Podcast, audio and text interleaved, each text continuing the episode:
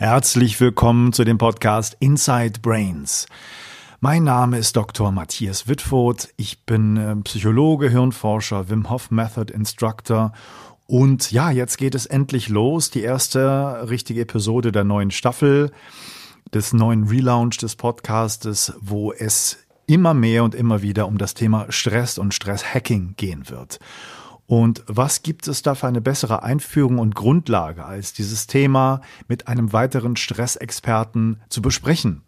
Und deswegen freue ich mich ganz herzlich, dass ich heute ähm, Professor Tobias Esch als mein Gesprächspartner habe, der zum Beispiel aktuell in den Bestsellerlisten mit dem Buch Die bessere Hälfte, worauf wir uns mitten im Leben freuen können, ähm, zu finden ist, dass er zusammen mit Eckhard von Hirschhausen geschrieben hat.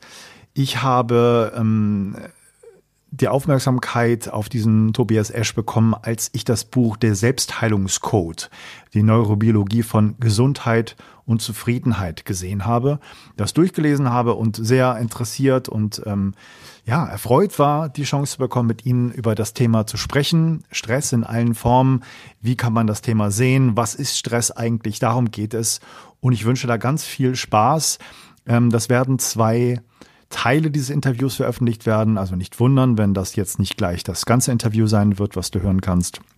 Der zweite Teil wird sofort hinterher veröffentlicht. Da gibt es gar keine großen Verzögerungen und deswegen freue ich mich darauf, ähm, wie du das findest und schick mir Feedback, bewerte den Podcast, abonniere den Podcast und noch eine große Bitte. Ähm, schick doch, wenn du magst, einen Screenshot an deine Freunde, an deine Verwandten und sage, hey, das geht hier wieder los. Inside Brains ist am Start, hier gibt's tolle Interviews und mach ein bisschen Werbung und Marketing für mich. Das wäre ganz klasse. Bis dann und viel Spaß jetzt.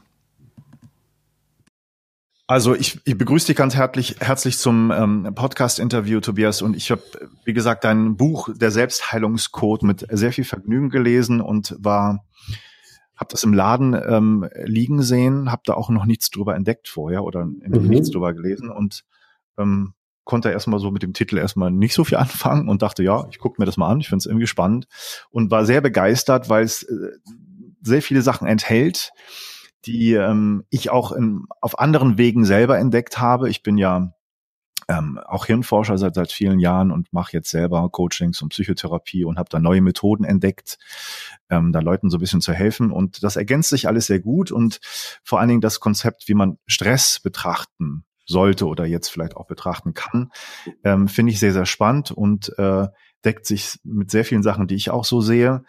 Ähm, wie, wie würdest du, wenn du jetzt gefragt wirst, ähm, in der heutigen Zeit ist Stress vielleicht eines der zentralen äh, Schlagworte. Wir sind alle überfrachtet mit Eingaben, Inputs. Wir sind immer alle ständig erreichbar. Es gibt viele stressbedingte Krankheiten. Wie würdest du Stress bezeichnen und wie, was ist vielleicht anders als andere Leute Stress sehen?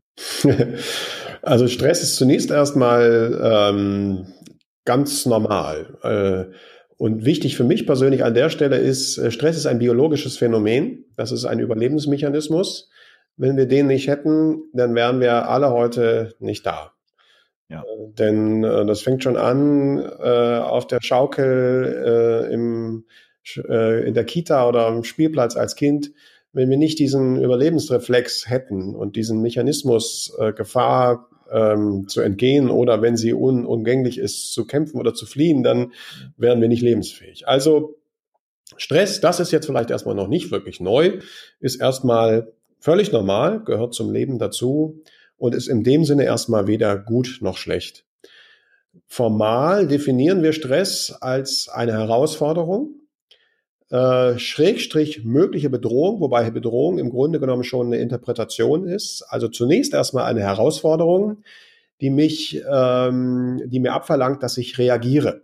Weil wenn ich nicht reagieren würde, wäre letztendlich meine Existenz oder zumindest meine Unversehrtheit äh, bedroht. Also Stress ist eine Herausforderung, ähm, die mir abverlangt, dass ich reagiere, um danach sozusagen im Idealfall wieder auf das Ausgangsniveau zurückzukommen.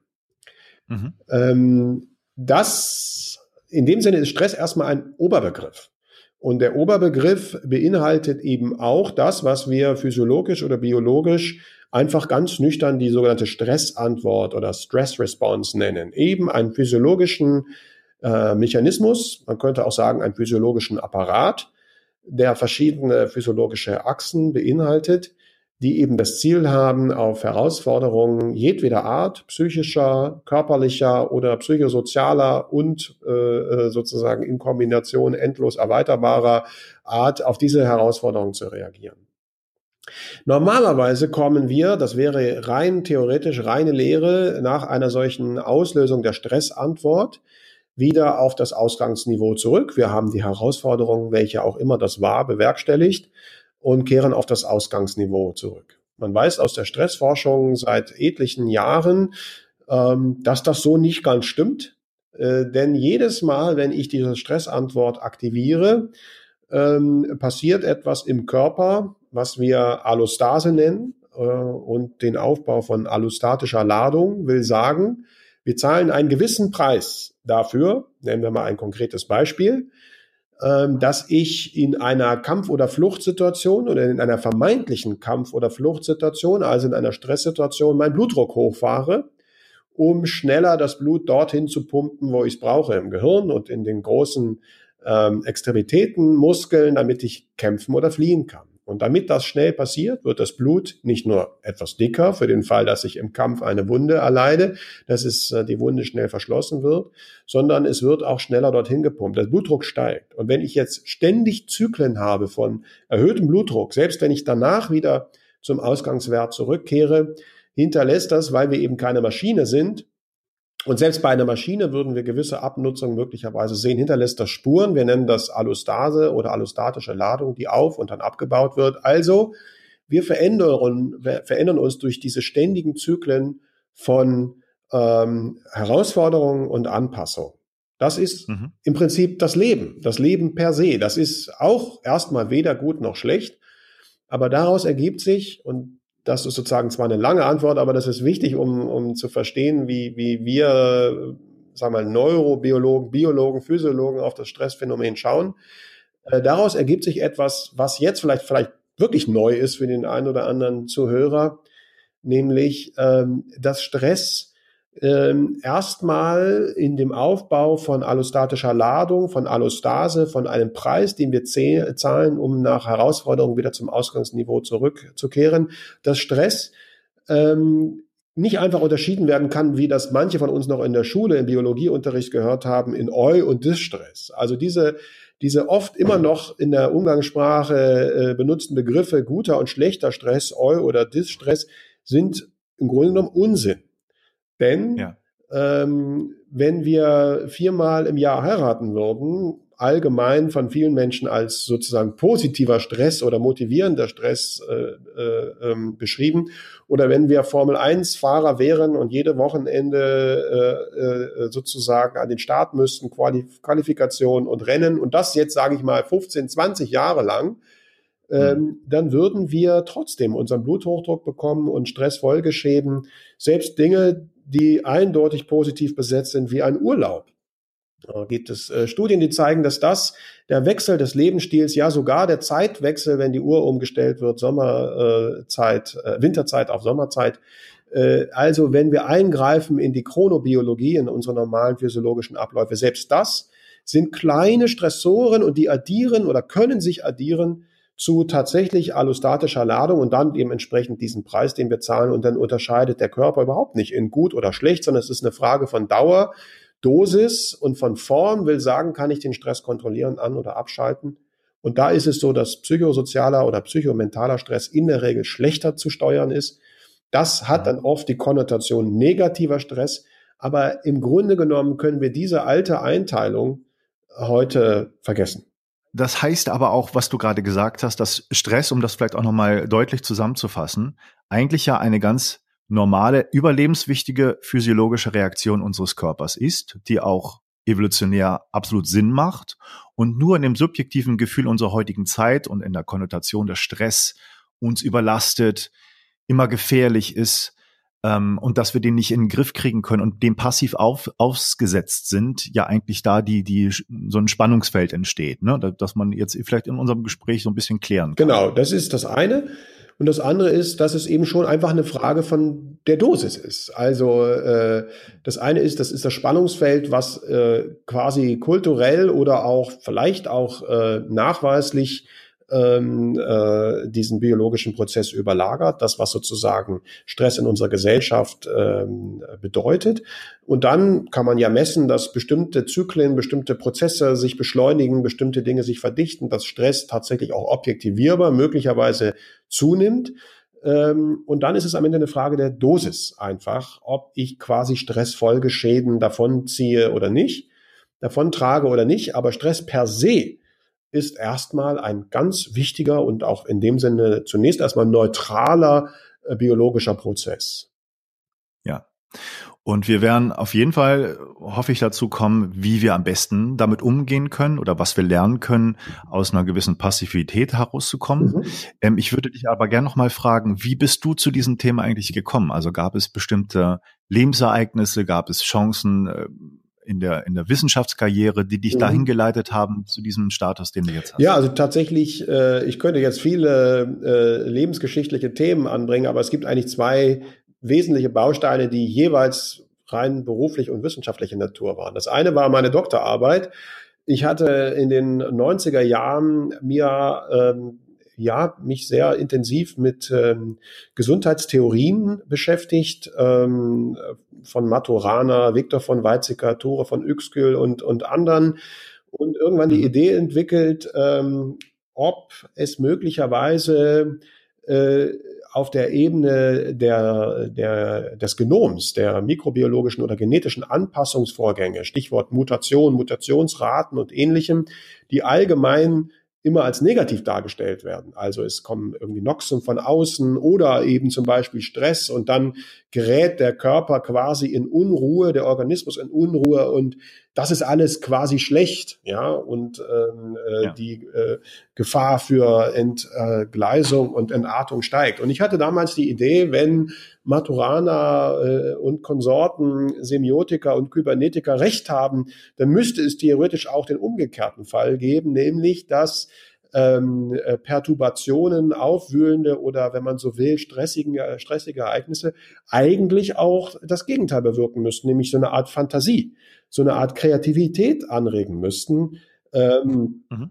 um äh, lebende, lebendige Systeme, die eben das Prinzip haben, sich zu organisieren, Stichwort Selbstorganisation, die wollen ja nicht sterben, äh, äh, ist es nicht vorstellbar, dass quasi äh, Noxen oder Traumatisierung oder jetzt auf der physiologischen Ebene oder eben auf der psychogenen Ebene Stress, wenn man so will, äh, dass das äh, kreative Prozesse anregt und zwar auf genetischer Ebene. Und da habe ich ein, ein zelluläres äh, Modell äh, äh, erzeugt, sogenanntes Schwesterchromatid-Austauschverfahren, mit dem man messen kann, äh, wie Chromatiden, also DNA, also genetische Informationen, ähm, in Unruhe gerät, wenn wenn zum Beispiel äh, Schädigungen des Erbguts passieren durch, durch chemische oder physikalische Noxen. Und ich habe genau dieses Modell genommen, um zu schauen, kann das sein, dass wir hier kreative oder fantasievolle Prozesse äh, zeigen können. Ich kürze das jetzt ab. Mhm. Äh, und in diesem Prozess habe ich mich sehr viel mit bakterieller äh, und dann auch äh, äh, bei höheren Organismen äh, Zellen äh, Anpassungsvorgängen auf genetischer Ebene beschäftigt. Also man spricht von der sogenannten SOS-Antwort oder Heat Shock Protein Antwort oder eben der Stressantwort. Ich habe also sozusagen auf physiologischer Ebene ähm, mich sehr stark mit Stress beschäftigt, aber hatte damals schon die Brille auf, nicht nur auf Stress im Sinne von Schaden, zu schauen, sondern auch als Initiator von Anpassung und, wenn man so will, von Kreativität und äh, Fantasie auf zellulärer Ebene. Das war meine Doktorarbeit, die mich viele Jahre beschäftigt hat, weil ich eben ein zelluläres äh, mikrobiologisches Modell ähm, ähm äh, erzeugt habe und genutzt habe. Deswegen war ich viele Jahre, musste ich an der Zellkultur arbeiten, ob jetzt Sommer oder Winter oder äh, Weihnachten oder Silvester war, egal. Ich musste immer Kulturwechsel und Zellwechsel, habe drei Jahre da im Labor gestanden.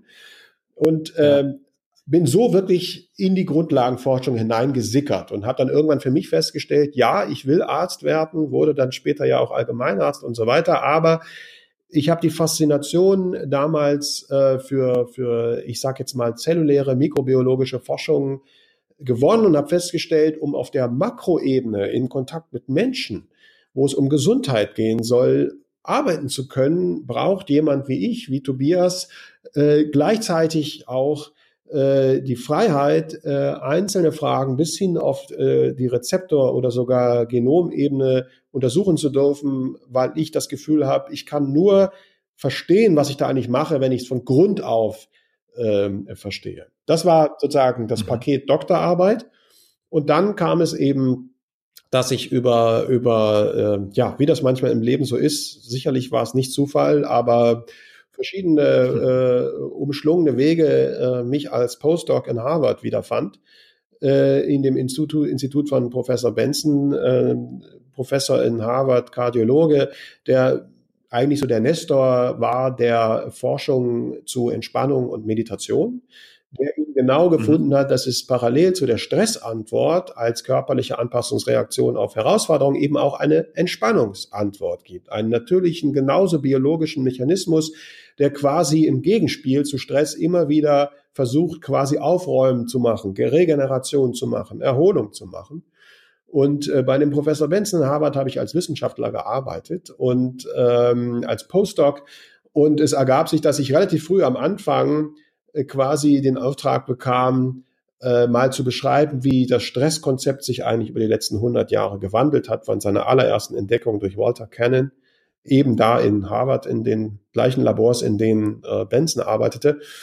Da hatte ich die Chance, ja. eben äh, über gut ein Jahr tatsächlich den aktuellen Stand der Stressforschung mal, mal ganz dezidiert zusammenzufassen. Und da war das zweite lebensgeschichtliche Ereignis, wo ich gemerkt habe, ähm, da geht die Musik lang. Und die Antwort dann am Ende war das, was wir heute zum Beispiel Mind-Body-Medizin nennen, nämlich die Fähigkeit des einzelnen Menschen auf genau diese Prozesse, die normalerweise im sogenannten äh, un, äh, oder autonomen Nervensystem, vegetativen Nervensystem abläufen, also von der Grundidee eigentlich Dinge sind, auf die wir keinen Einfluss haben. Und genau hier mhm. äh, ähm, festzustellen, ähm, nein, Menschen können trainieren, sowohl auf der Stressantwortebene als auch auf der Entspannungsantwortebene physiologische Prozesse zu beeinflussen. Ja, also das, das ist ähm, fantastisch, wie du es erzählst, weil das, das schließt dann die, die Dinge, die ich halt auch mache und die Informationen, die ich kenne. Und ähm, besonders spannend fand ich natürlich im Buch zu lesen, wo du so ein bisschen erzählst, wie der Herbert Benson dann halt auch äh, zu den München gefahren ist ja. nach Tibet und da Forschung gemacht hat und da versucht hat, das rauszukriegen. Und im Grunde kann man ja sagen, äh, das war und ist vielleicht noch in großen Teilen bei vielen Medizinern immer noch Esoterik, obwohl es so viele Forschungsergebnisse gibt dazu, was da möglich ist und was man damit erreichen kann und dass man doch einen Einfluss hat auf ja, das ich, autonome Nervensystem. Ja, absolut. Ich, ich bin, ich bin, also ich, du hast völlig recht, äh, Matthias, dass äh, äh, ich stehe da wirklich staunend wie ein Kind manchmal dagegen, dass das immer noch für Menschen als äh, ja, Shishi, Esoterik oder sonst was äh, wahrgenommen wird. Ich nenne dir mal ein Beispiel. Ich kriege relativ viel ja. Anfragen von zum Beispiel Fernsehformaten, äh, von Quarks und Co. angefangen, so bis zu anderen Formaten, also kurzum Wissenschaftssendungen im weitesten Sinne. Äh, die sagen, Mensch, was mhm. Sie da beforschen, das finden wir interessant. Äh, wir haben folgendes Thema, können wir das bebildern? Und dann kommen äh, ich mit für sonst wie äh, ausgefeilten Ideen. Aber wenn es dann am Ende darum geht, können wir das noch einfacher haben? Und ich sage, ja gut, wir können einfach jemanden meditieren oder eine einfache Fantasiereise machen und dann zeigen, wie der Blutdruck sinkt oder die Herzfrequenzvariabilität steigt. Ja. Was ehrlich? Das kann man zeigen? Ich sage, ja, das ist, das ist total banal. Das ist, das, das kann ich Ihnen 100 Prozent zusagen, dass das so eintreten wird. Das können, das haben wir hunderttausend Mal. Ich meine, stimmt vielleicht nicht ganz hunderttausend Mal, aber mehrere tausend Male schon gemacht. Hm. Das wird so sein. Echt, das würden wir ja gerne zeigen. Und dann kommen die Teams gerade in, in den letzten halben Jahr. Ich glaube, wir hatten fünf Fernsehteams und äh, jetzt am kommenden Freitag wieder eins aus Bayern angeflogen kommt, um genau diesen Prozess erneut äh, sich demonstrieren zu lassen und zu filmen, wie man einen Probanden in einer einfachen äh, Stresssituation stresst und dann in einer einfachen Entspannungsanleitung entspannt und wir parallel Herzfrequenz und die Physiologie sozusagen aufzeichnen